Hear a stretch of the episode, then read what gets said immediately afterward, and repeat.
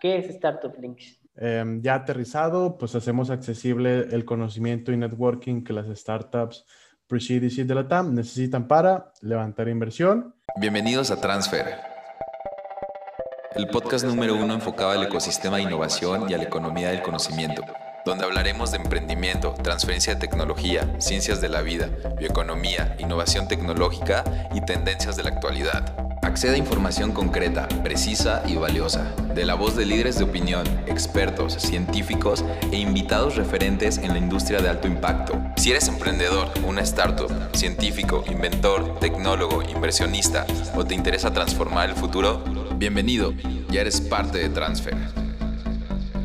Hola a todos, bienvenidos a Transfer, el podcast enfocado a eh, la economía del conocimiento y en este caso a todo lo que tiene que ver con el Venture Capital. el día de hoy eh, me acompaña en el podcast Israel García Ballesteros, quien es co-founder y CEO de Startup Links.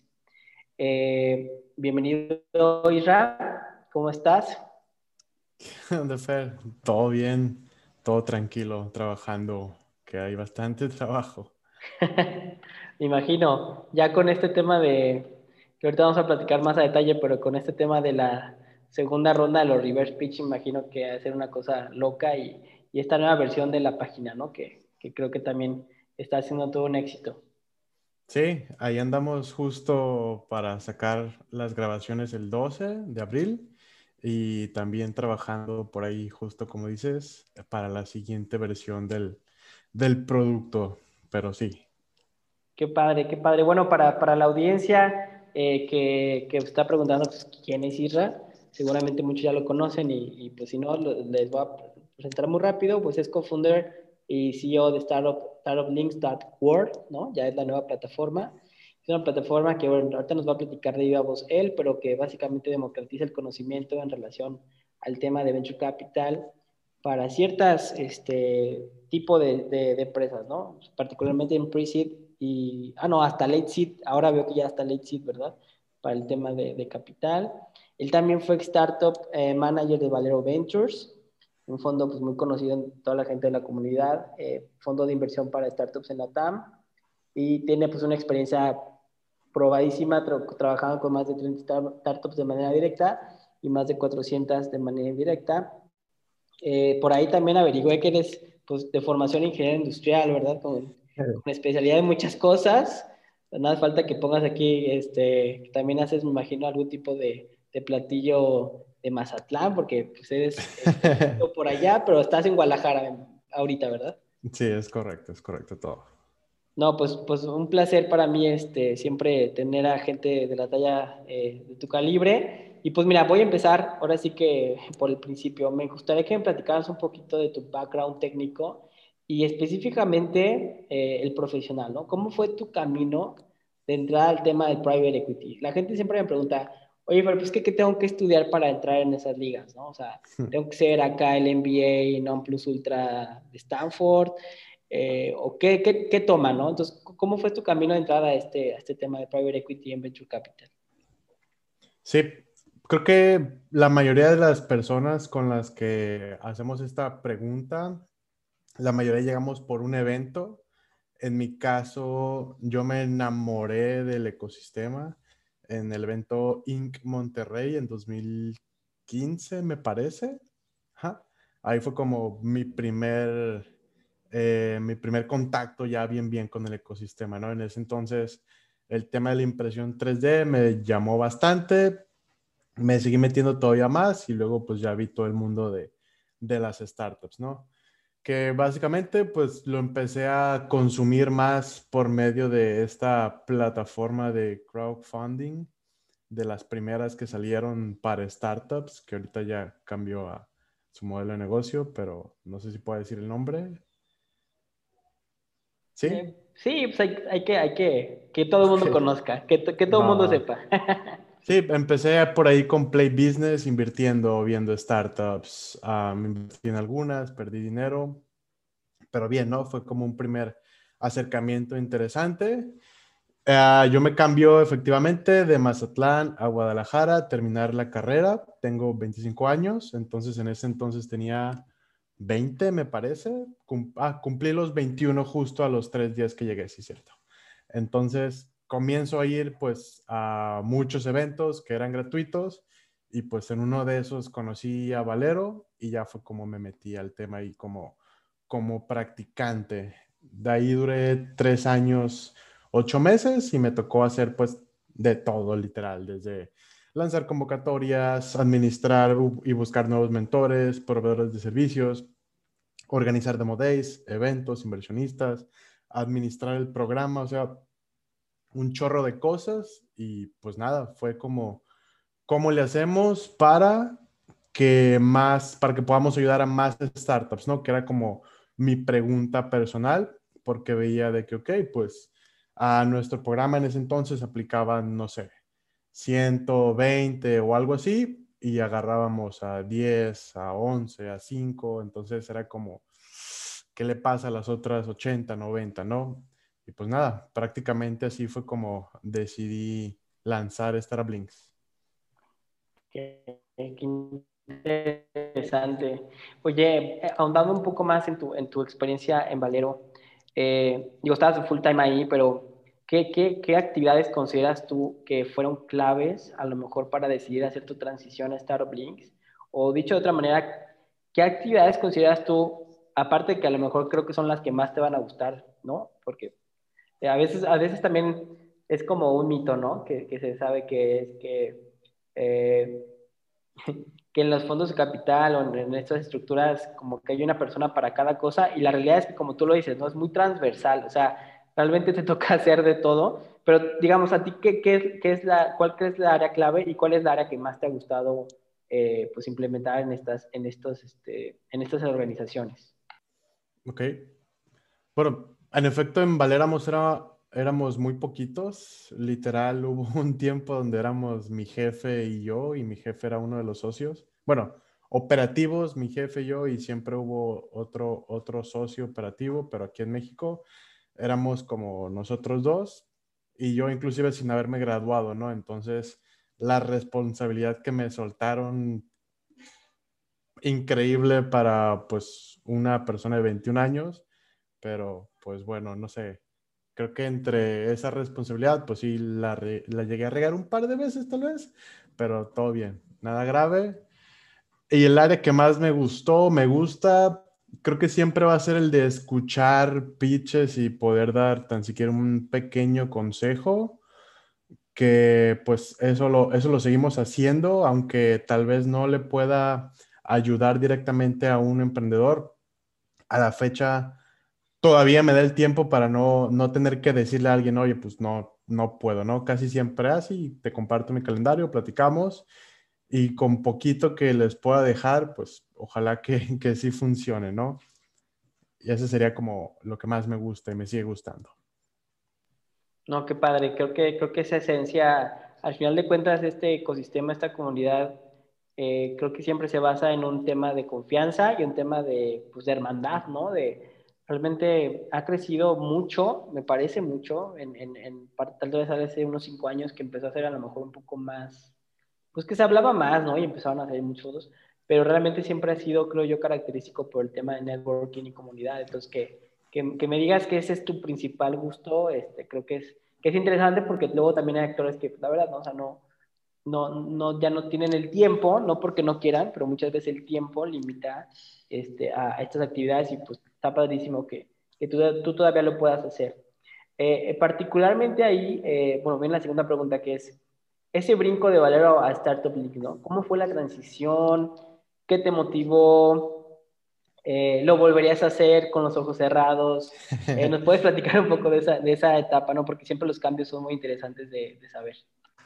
Sí, fue en pandemia en mayo del año pasado y creo que si no hubiera habido pandemia hubiera sido más difícil.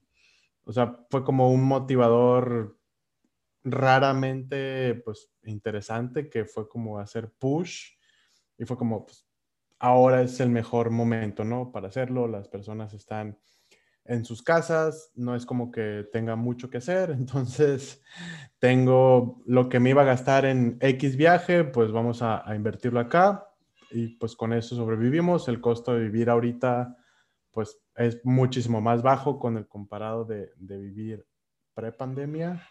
Entonces, esa fue como pues de las razones, ¿no? Que si lo volvería a hacer, yo creo que sí. Te digo, fue en un momento rarísimo de la historia de la humanidad y pues nada, sí, yo creo que sí lo volví a hacer. Y de hecho, ya pensando de este lado, es como, si esto llegara a no funcionar, no sé si volvería a trabajar para alguien, o bueno, sí trabajaría para alguien o con alguien, pero ya sería creo que hasta más selectivo, ¿no? Una vez que pisas ya el, el camino del emprendimiento y pruebas el ser tu propio jefe y tus horarios y todo eso, está, está tentador el, el, querer, el querer mantenerte de esta manera. Totalmente, coincido contigo. Ah, eh, creo, creo que muchos coinciden, ¿no? Que, que, la pandemia al final de cuentas fue un caldo de presión natural evolutiva que hizo que muchas cosas pasaran y que de otra manera hubieran tardado mucho tiempo y creo que el caso, el caso especialmente de Startup Links y lo que nos vas a platicar los reverse pitch, eh, wow, o sea, en serio a mí, te, te, lo digo este, honestamente, a mí me sigue volando la cabeza porque, eh, pues porque es muy, ha sido raro, o sea, ha sido difícil que fondos, eh, sobre todo de diferentes latitudes, se, se, puedan todos juntar en un mismo eh, espacio a platicar de lo que han platicado y y bueno, ahorita voy a llegar ya, ya directamente al tema de los reverse pitch, pero, por ejemplo, eh, digo, ya, ya introdujo un poquito qué es Startup Links, pero no hay como siempre el papá de su bebé. Realmente tú, eh, ahora sí que en, en el elevator pitch, ¿qué es Startup Links? Plataforma web y comunidad que ayuda a las startups pre-semilla y semilla de la TAM con el proceso de, de levantar. Em, ya aterrizado, pues hacemos accesible el conocimiento y networking que las startups y de la TAM necesitan para levantar inversión. Empezamos, de hecho, como tú dijiste, pre-semilla, semilla, late seed, inclusive serie A habíamos puesto. Luego vimos que iba a estar súper complicado abarcar tanto y decidimos reducirlo de pre-semilla y semilla, que pues son niveles donde ya hay algo con lo que puedas trabajar. Idea estaba muy, muy, muy temprano y ahí nos íbamos a, a poblar literal de ideas, entonces pues no, no veíamos tanto valor, entonces presemilla, semilla. Muchas gracias. La siguiente pregunta es, ¿por qué la TAM? Digo, obviamente hay, hay ciertas razones que tienen que ver con nuestra latitud, ¿no? Este, estamos en México, digo, quien nos escucha, este podcast lo escucha luego gente en otros lados, pero bueno, nosotros estamos en México, específicamente en el centro. yo estoy aquí en León, Guanajuato. Este, Isra está aquí cerquita en Guadalajara, en Jalisco. Estamos a tres horas. Pero ¿por qué, o sea, ¿por qué la TAM? Digo, eh, al final de cuentas, eh, el, el, el, VC en otras partes del mundo pues ya es más popular, ya tiene otro tipo de alcance. Tal vez pudo haber sido más fácil allá, ¿no? Inclusive con esta, con esta situación de la pandemia, pues a lo mejor juntar a latitudes de otro lado, ¿no? Pero pero ¿por qué la TAM? O sea, ¿cuál, cuál fue la intención de la TAM? Eh, aparte de las obvias razones del tema de por qué estamos acá. Fíjate, cuesta el mismo esfuerzo hacerlo para México y para Latinoamérica, literal. Lo único que cambia es que a veces a las 6, 7 de la mañana ya te están llegando correos de la gente de Chile o que después de las 6, 7 ya no te contestan en Chile, Argentina, por el tema de los horarios. Fuera de eso, te lo juro que es el mismo trabajo.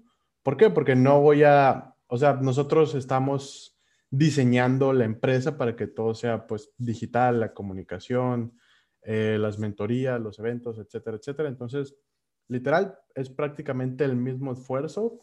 Y tiene que ver también con el tema de mindset. y por eso escogimos ese dominio, ¿no? .world y no .com, .whatever.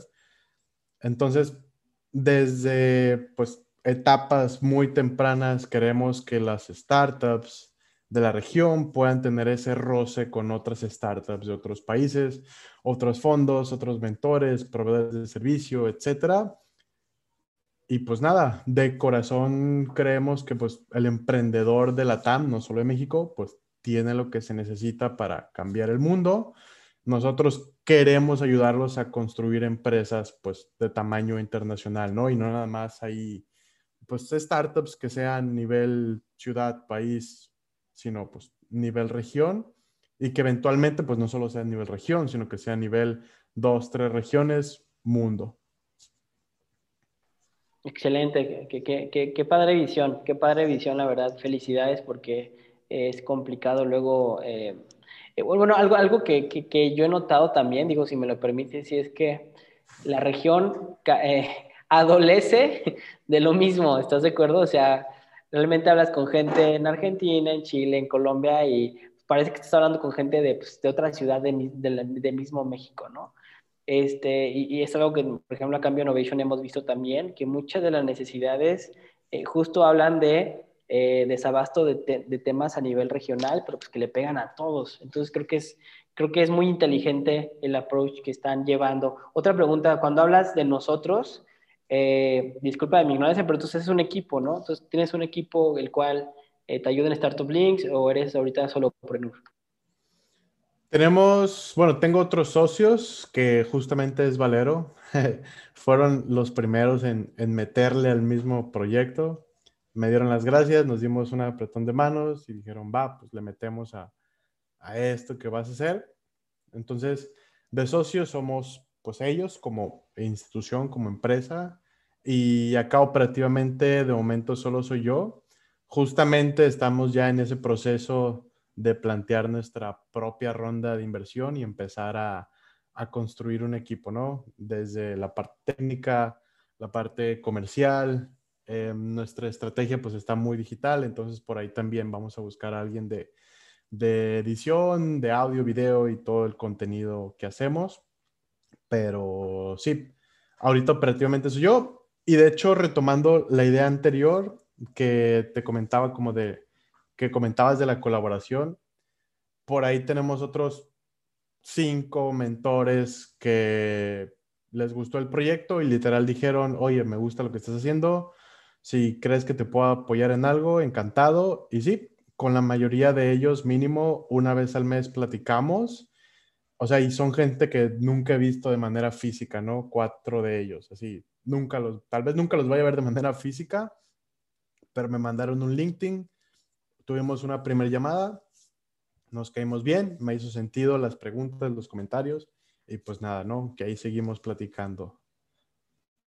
Qué, increíble, ¿no? O sea, todo, todo, este, todo este network y toda esta apertura que se logra con, con una situación como la, la que estamos pasando y, y wow, o sea, me parece que también, o sea, la verdad es que permitiste validar tu MVP pues bien rápido, ¿no? O sea, y la verdad, low cost, al final de cuentas, que es lo más interesante que, que pues ahí va y creo que está, creo que está eh, cosechando sus primeros éxitos y pues muchas felicidades. Eh, particularmente particularmente, eh, mm, ya digo, ya llegando ahora sí al tema de los reverse pitch, porque para mí fue como, eh, realmente a través de ahí te conocí este, y que te empecé a estoquear y a seguir, porque dije, wow, o sea, realmente, así como que lo logró, ¿no? Lo logró. Eh, ¿cómo, ¿Cómo fue esta gestión? ¿Cómo fue la ejecución? ¿qué, ¿Qué aprendizaje te dejó la primera ronda del reverse pitch? ¿De dónde surgió la idea del reverse pitch? Este, y, qué podemos esperar en la segunda ronda, ¿no? De, este, porque siempre hay, siempre hay aprendizajes, ¿no? Este, O digo, me imagino que se grabaron en diferentes tiempos, o lo estás marketeando como la segunda, pero la verdad es que ya se había grabado. ¿Cómo está esta situación? Sí, te cuento. bueno, el tema de los reverse pitch no salió de nuestra cabecita. Eh, la primera vez que yo escuché la palabra reverse pitch fue aquí en, en Guadalajara, en la comunidad de iTuesday, el buen Hechu, que es aquí muy conocido en, Guadalajara, Jalisco, él hizo esta primera actividad, ¿no? Invitó a los fondos de Guadalajara a presentar su tesis en X tiempo, en formato mitad, pues un evento presencial, y listo, ¿no? Eso fue hace dos años, yo creo posteriormente, ya en pandemia, por ahí de agosto, me parece que fue la Asociación Chilena de Venture Capital, quienes hicieron también su propio reverse. Ahí presentaron igual entre corporate, entre VCs y algunos company builder, me parece. Ahí fue de primera mano donde vimos 400 personas, convocaron ellos en ese momento, entonces fue como, wow. Y dijimos, ok, pues vamos a hacer lo mismo, pero a nivel LATAM, ¿no? Invitando a todos los fondos que quieran y puedan, que tengan una tesis regional. Entonces, bueno, me regreso un poquito. Primero lo hicimos de aceleradoras.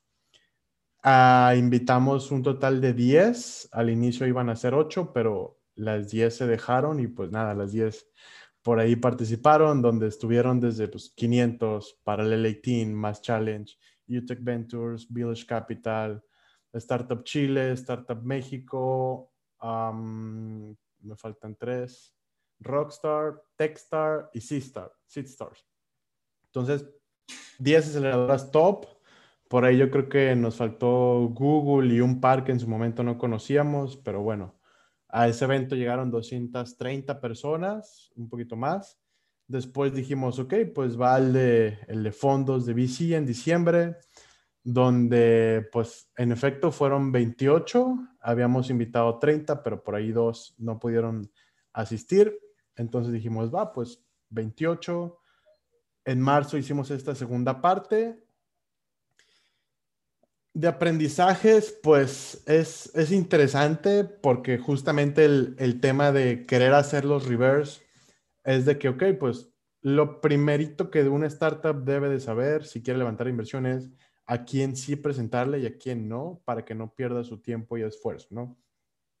Que hemos aprendido que aproximadamente el 40% de las startups presentándole un fondo de inversión no tienen nada que ver con ese fondo ni con su etapa. Entonces, tiempo perdido para el startup, un tanto de tiempo perdido para el fondo, no tanto, porque pues tiene que seguir conociendo startups, evaluarlas, etcétera. Pero bueno, entonces dijimos, va, pues vamos haciendo esto, que al mismo tiempo nos ayuda para alimentar la base de datos que tenemos, donde hay poquito más de 110 instituciones, que no son muchas, pero el nivel de detalle que publicamos nosotros, te lo juro que solo lo tienen las asociaciones de Venture Capital de cada país, literal.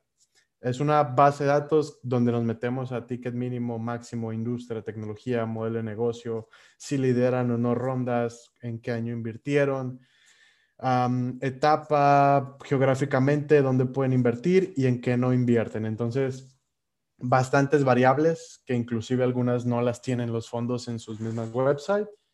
Entonces, pues va como por ahí también, ¿no? De ahí aprendimos que pues también las startups están ávidas de que les ayudes a conectarse con fondos, porque un problema interesante que, hemos estado platicando justamente últimamente con, con conocidos es que es difícil a veces que un fondo te conteste o te dé respuesta cuando aplicas por su formulario, por su correo, por Twitter inclusive. Entonces, ahí hay un tema interesante donde, pues, fondo estoy aplicando y no estoy obteniendo ninguna respuesta, ni positiva ni negativa. Entonces, que les puedas, o sea, que una startup los pueda tener como un poco más a la mano y no sea nada más como, ah, pues sé que el fondo está ahí y que le mando un LinkedIn, pero no me contestan, versus, pues por lo menos aquí ya sabes que hay una persona porque la viste en un video presentando y que te dijo y que pues en teoría no debería estarte mintiendo mentiras de cómo invierte, ¿no? Entonces, va como por ahí. con el evento que pasó, pues ya serían cinco días de reverse pitch de VCs, un día de aceleradoras y de ahí mismo, pues se desprenden también otras, otras actividades, ¿no? Que pues son resultado de, de lo que hemos ido aprendiendo también. Oh, fenomenal, fenomenal, Isra. Creo que, este, sinceramente digo, no, no, no, no me canso de, de, decirte felicidades porque realmente es, este, digo, por ejemplo, te, te, voy a, te, voy a, platicar un caso de uso de nosotros, ¿no? De hecho, que fue a raíz de por lo que salió este podcast, ¿no? Que decía, es que me metí al, al .mx y no al Word. Ya me dijiste, no, pero es que ese ya está desactualizado, entra el Word. Y es que realmente como Innovation, por ejemplo, nosotros vimos algo muy interesante y es que no encontrábamos una base de datos ya sabes, ¿no? Está las, como dices, ¿no? Las asociaciones de los, de, las, de los países, de Venture Capital, la MEXCAP, este, bla, bla, bla. Eh, por ahí está la gente como un Crunchbase, la gente como un contexto, ¿no? Y demás cosas. Pero, pero ahí hay como de todo, ¿no? De todo y muy poco, como dices, de la información a lo mejor que uno quiere conocer. Particularmente nosotros queremos vender específicamente nuestra asesoría en el tema de due diligence tecnológico, ¿no? Que ahorita vamos a, te voy a te preguntar un poco de eso, eh, cómo le haces, qué, qué experiencia tienes. Eh, y, y, dijimos, bueno, pues aquí con cómo contactamos a, los fondos, ¿no? O sea, ¿cuál es la, cuál es la, justo la, eh, la ventana única, cómo se le hace, ¿no? Y encontramos eso que estás comentando, o sea, escribías a info o a arroba o a hola o arroba o así, o escribías por los LinkedIn y nadie contestaba, era un silencio que a veces duraba meses y luego nunca pasaba nada, ¿no? Entonces, eh, siempre me preguntaba, bueno, ¿y por qué, no? Si, si parte de su gran valor es la, el tema de los leads y, la gente que van a, que van a estar este, entrevistando. Creo que son muchos factores, a lo mejor no nos va a dar tiempo de platicar todos, pero eh, ¿cómo has percibido que los fondos de, de, bueno, particularmente los fondos en Latinoamérica, cómo han percibido a, a, a, a startups? O sea, ¿Qué, ¿Qué, es lo que han estado pensando como, perdón, o sea, Startup Links? ¿Qué, ¿Qué, qué, te han dado de feedback? ¿Está bien? ¿Está mal? Uh, ¿Cómo lo ven ellos? Ok, ¿cómo perciben, cómo nos perciben los fondos? Bueno, a nosotros también nos costó trabajo, nos cuesta trabajo que cuando no nos conocen nos contesten. Literal, los primeros tres meses, uh, pues era por LinkedIn, por los correos de info de hola y pues muchas veces no te contestan. Ahorita creo que ya está un poquitito más fácil, ya por lo menos pues les pasas un video o algo de algo que ya hiciste y dicen, ah, ok, ya caray, tú estás haciendo esto, ah, no, pues sí, va, qué padre. De momento, fíjate que no nos hemos metido mucho realmente a trabajar con los VCs. A lo que hemos llegado es, oye, pues publicar tu información en nuestra base de datos que participes en los reverse pitches y apenas vamos a empezar con dinámicas de fireside chats, um, office hours, o sea, los VCs dando office hours a las startups. Eso va a pasar ya en abril y mayo. ¿Por qué? Porque eso eventualmente forma parte como del producto, eh, pues, del producto final, ¿no? Entonces, eh, como herramienta, los fondos, pues sí nos, nos están viendo como un, un lead generation una herramienta de generación de leads. ¿Por qué? Porque de la base de datos, pues se van a las websites. Y también sabemos que el perfil de inversionista es de los perfiles más difíciles de, sumar aquí a Startup Links, ¿no? Yo le puedo decir a un mentor, oye, pues crea tu perfil de mentor y listo, proveedor de servicios igual, pero pues un perfil de fondo de inversión no tiene mucho sentido a menos que yo le agregue pues más valor que solo ser una generación de leads, ¿no? ¿Por qué? Porque pues una aceleradora no le dice que tiene que hacer un, un perfil para invitarlo a su demo day y escuchar 10, 20, 30 pitches. Entonces, todavía no estamos en ese nivel para decirles, oigan, pues creen su perfil. Eventualmente, eh, parte del producto Startup Links va a ser como un tipo SaaS para fondos, donde pues les ayudemos a ellos a administrar ese, ese deal flow que tienen para ayudarles como a descartar ese deal flow más rápido y que ese 40% de tiempo que lo estaban invirtiendo en startups que no hacen sentido, pues nosotros con nuestro producto ayudarles a quitar esa, esa chamba para que ellos se concentren en el otro 60. Oh, qué interesante. Está súper bien, súper bien pensado y, y, y, ya, ya estás tres pasos adelante y es lo que me gusta de, de, estos, de estas maneras de, de, aprender digitalmente, porque realmente es conectar puntos y, y no, y la escalabilidad y la portabilidad sobre todo se vuelve algo muy interesante. qué padre, qué padre, es muy padre conocer tu siguiente paso. Eh, bueno, voy a entrar realmente ya en un par de preguntas, eh, particularmente en tu experiencia y lo que te ha tocado vivir. Y es, eh, de entrada, ¿por qué invertir en empresas de base tecnológica? Y a esas empresas que te ha tocado, pues, obviamente, pues, invertir, revisar, demás cosas. ¿Cómo validas y evalúas las tecnologías de estas empresas y emprendedores? Ok, la primera, ¿por qué invertir? creo que está medio sencillo porque con tecnología están resolviendo pues un problema que te digo, normalmente va a ser de carácter mínimo país, esperadamente nivel región. Entonces, realmente el impacto que pueden tener en la resolución de X problema está cañón. O tal vez no problemas, pero a nivel entretenimiento o a nivel cualquiera que sea la tarea que te permita hacer una startup. Entonces, va como por ahí no necesariamente tiene que ver con impacto social o ambiental, sino pues hay por ahí otros tipos de, impactos interesantes. ¿Y cuál era la segunda? Sí, ¿cómo, validan o cómo evalúan las tecnologías que, proponen los emprendedores? Mm, ok, ahorita nosotros no nos metemos a esa parte, difícilmente creo que nos vamos a meter a ver como pues, tanto nivel de detalle. Lo que básicamente ahorita estamos haciendo como tipo validar startups es cuando creas tu perfil, pues nos da cierta información que pues es información pública, por así decirlo, donde pues es a qué te dedicas, tus redes, tu equipo, qué necesitas, website, etcétera, información general. Eventualmente dentro de vas a poder un perfil, poder crear un perfil todavía no tiene un nombre exacto, pero este perfil, vamos a llamarle perfil de inversión. Te hacemos X cantidad de preguntas con variables que nosotros ya sabemos más o menos cómo medir o, cómo, cómo transformarlas en una tesis de un fondo para hacer como ese matchmaking y decir, ah, pues tú sí estás listo, no estás listo, aquí sí, aquí no, con este fondo sí, este fondo no, que no es otra cosa más que pues si encajas aquí, pues va, si no encajas aquí, pues no. Muy bien, no, excelente, que, que justo ese, ese primer filtro, uff, cómo consume tiempo, ¿no? Ahí se pierden muchos, se vuelve una tarea muy repetitiva para todos los lados y termina siendo un relajo, entonces creo que, wow, va a ser algo muy interesante de ver.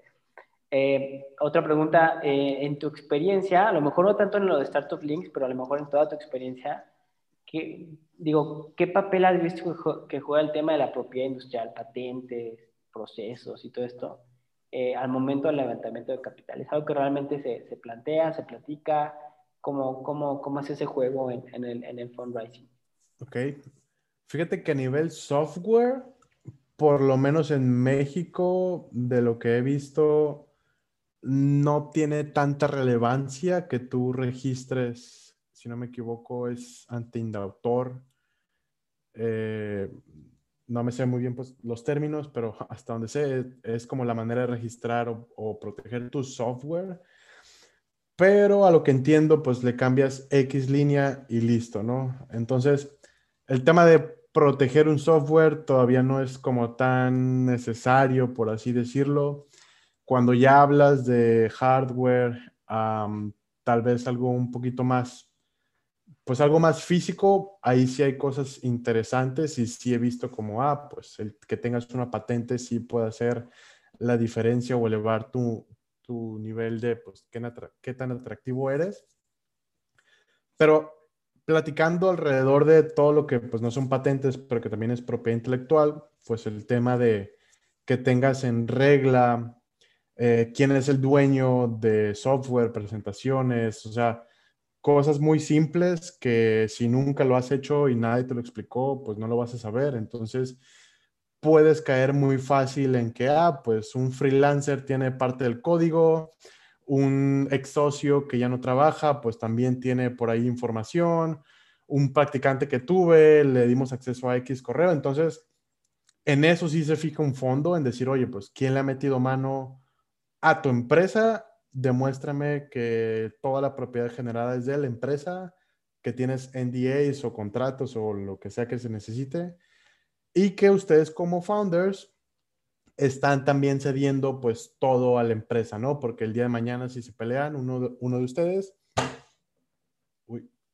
si el día de mañana uno de ustedes se pelean y se separan, pues van a meternos en un problema todos por llevarse parte de, pues, de la propiedad intelectual del, producto. Entonces, no nada más es tema de patentes, sino también, pues, así de general, ¿no? Oye, pues yo le metí mano, hice esta presentación, este trabajador, este, esta parte del código, todo eso también Eso diría que eso es hasta más importante hoy. Claro, sí, y eso y es un dolor de cabeza, ¿eh? porque me, ha tocado revisar rondas donde ya casi casi van a hacer el, el crunch. ah, por cierto, ¿no? ¿Qué onda con, los, con, con el tema de, de, los contratos? ¿Qué tema con el tema de las propiedades? Y, y ahí se caen los deals. o sea, a mí sí me ha tocado ver luego eh, coincido contigo, el tema de, del tema digital en software, pues es, es, es otro monstruo, creo yo. Pero, por ejemplo, cuando hablamos ya de, de, invertir en biotecnología, alimentos, que por ahí los procesos luego son este, como las cosas interesantes, este, si eso no está en regla, también hay, hay un problema, ¿no? Para, para, el inversionista y para el emprendedor como tal también. Eh, particularmente, eh, existe yo sé que existe un riesgo, pero, eh, a tu parecer, ¿existe riesgo en seleccionar un buen equipo, pero una mala tecnología y viceversa? Ok. ¿Existe riesgo en escoger un buen equipo, mala tecnología? Definitivamente sí. En teoría, si tienes un buen equipo, pues van a ser capaces de construir algo o de traer a alguien a que lo construya que creo que actualmente si tienes un buen equipo, tendrían que estar construyendo algo súper nuevo, súper innovador para que sea como súper complicado, ¿no? La mayoría de las startups, incluyéndonos nosotros, realmente no desarrollamos nueva tecnología, simplemente integramos cosas que ya existen. ¿Por qué? Porque son cosas como, ah, oye, pues un dashboard, un panel, un buscador, un procesador de pagos que mes con mes te la factura. O sea, realmente eso ya hay muchas empresas que, que hacen sus propias cositas, entonces es más bien integración. Pero bueno, si estuvieras con, construyendo algo súper hard tech o con súper barreras de entrada, no sé, una fintech súper poderosa, tienes un buen equipo y mala tecnología, pues supondría que hay más riesgo cuando es un mal equipo y construyendo algo bueno, porque en teoría no van a ser nunca capaces de. O si alguien se los compra y les pone dinero o les pone algo, pues eventualmente se van a acabar ese algo y pues va a ser como, ok, pues como no me di cuenta, ¿no? Que, por ejemplo, el caso de Elizabeth Holmes, de, bueno, seguramente lo conoces, ¿no? por, por tu background. Sí, sí, sí, O sea, una tecnología super high, un equipo, no sé si bueno o malo, pero pues no muy honesto. Entonces se vino ahí todo, todo el embrollo. Sí, justo, justo te iba a hablar de ese, de ese, de ese eh, ejemplo, porque bueno que tú lo dijiste. Y, coincido contigo, creo que es mejor un buen equipo y una mala tecnología o algo a lo mejor no tan validado que pueda mejorarse para, para en el futuro salir adelante, ¿no? Creo que es totalmente contigo. Eh, ya, ya estamos llegando ya casi a, las últimas preguntas. Un consejo, ¿no? Un consejo así, si, puedas, si te pudieras dar un mismo consejo como fundraiser y como, como emprendedor para aquellas empresas de base tecnológica que está buscando, eh, están buscando capital, ¿cuál sería? Así, si todo, solo le pudiera dar uno, ¿cuál sería? Preguntarle a otro emprendedor que ya levantó inversión. ¿Por, qué, ¿Por qué sería ese consejo? Pues si le preguntas a un fondo, te va a decir la percepción del fondo. Si le preguntas a mí, pues te voy a decir mi percepción, pero pues yo no he levantado inversión aún. Entonces, nadie mejor que alguien que ya lo hizo para decirte cómo realmente sucedió, ¿no? Que de hecho justo esta dinámica es la dinámica de nuestro podcast, entrevistar fundadores que ya levantaron para que sean ellos contándole a otros fundadores la manera en que sucedió, replicando pues dinámicas naturales que en una situación normal en vivo pues le hubieras preguntado a otro founder, ¿no? De que, oye, pues cómo lo hiciste, qué te pidieron, cuánto tiempo negociaron, o sea, como todo. Oye, qué padre, ¿cómo se llama tu podcast para que también lo puedan seguir acá nuestros podescuchas? Um, hacking Rounds Latam. Eh, o en teoría, si le ponen Startup Links, debe salir. Okay. Sino igual en startuplinks.world slash podcast. Ahí vienen nuestros capítulos que los subimos a, a, YouTube y por medio de Anchor los subimos a Spotify y como cuatro plataformas más. Excelente, perfecto. Eh, últimas dos preguntas. ¿A quiénes, eh, a quiénes eh, consideras que deberíamos estar siguiendo como a los top players? un ejemplo de un emprendedor, un ejemplo de una startup y un, y un ejemplo de un fondo de capital. En Latinoamérica, obviamente, todo en Latinoamérica. Ok. ¿A quién seguir? Um, Startupeable está haciendo muy, muy buen trabajo también. Por ahí Enzo Cavalier con su equipo, que él también al venir del background de un par de fondos, uh, le sabe inclusive más, más que yo. ¿Quién más está haciendo cosas interesantes? Latam List, eh, que viene como de Magma, también trae cosas interesantes en el tema de noticias. Sé que por ahí Nathan tiene su podcast. Nunca me he dado oportunidad de escucharlo, pero supongo que está bueno. Llevan más de 100 capítulos, si no me equivoco. A nivel región, casi todas las aceleradoras están haciendo buen, buena chamba, o sea, para agregar valor de manera pública y no solo en sus programas. Entonces, casi, casi cualquier aceleradora, pues es una buena fuente con los eventos que hacen y, y todo eso. Qué padre que platicas de eso, porque digo, contigo inauguramos como nuestra, nuestra etapa como, o nuestro periodo de VC y ya nos confirmó la chava al, siguiente podcast, entonces ya le voy a poder platicar de ti y ya, ya no voy a llegar como un total extraño, espero. Pero qué gusto, qué, qué gusto, Isra, y, y gracias por, por tus consejos. Y bueno, ya como, como, última, como último comentario, ¿qué sigue para Israel? O sea, como para Israel en lo profesional, eh, a lo mejor no en lo personal, pero digamos en, en, el tema eh, de para dónde, para dónde quieres seguir. ¿Cuál es, ¿Cuál es la siguiente gran cosa para Israel? Sí, bueno, ahorita, y tal cual como lo preguntaste, ¿cuál es la siguiente gran cosa? Primero, inversión para traer equipo. Eh, product market fit, no necesariamente en ese orden, pero eso es lo, siguiente.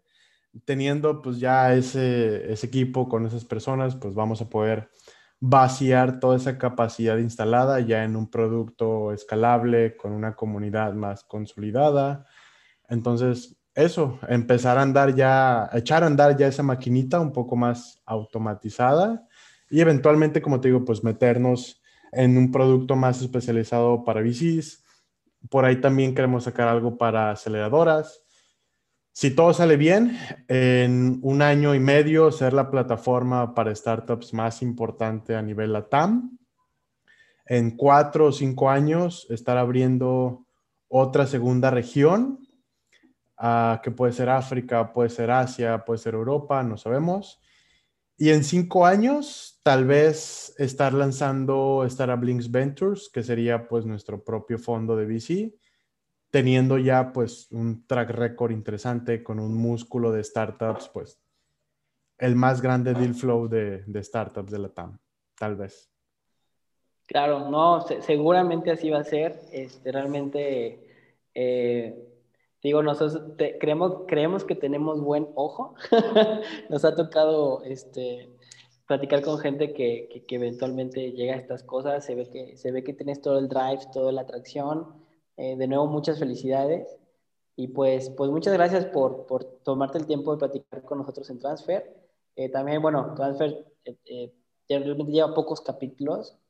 Y, y, pues este, cada vez queremos que que la comunidad de toda Latinoamérica eh, conozca más de, casos como el tuyo. Entonces, pues para nosotros ha sido un gusto, Irra. No sé si quieres dejar tus redes sociales para que te sigan eh, y, pues que no te pierdan el paso.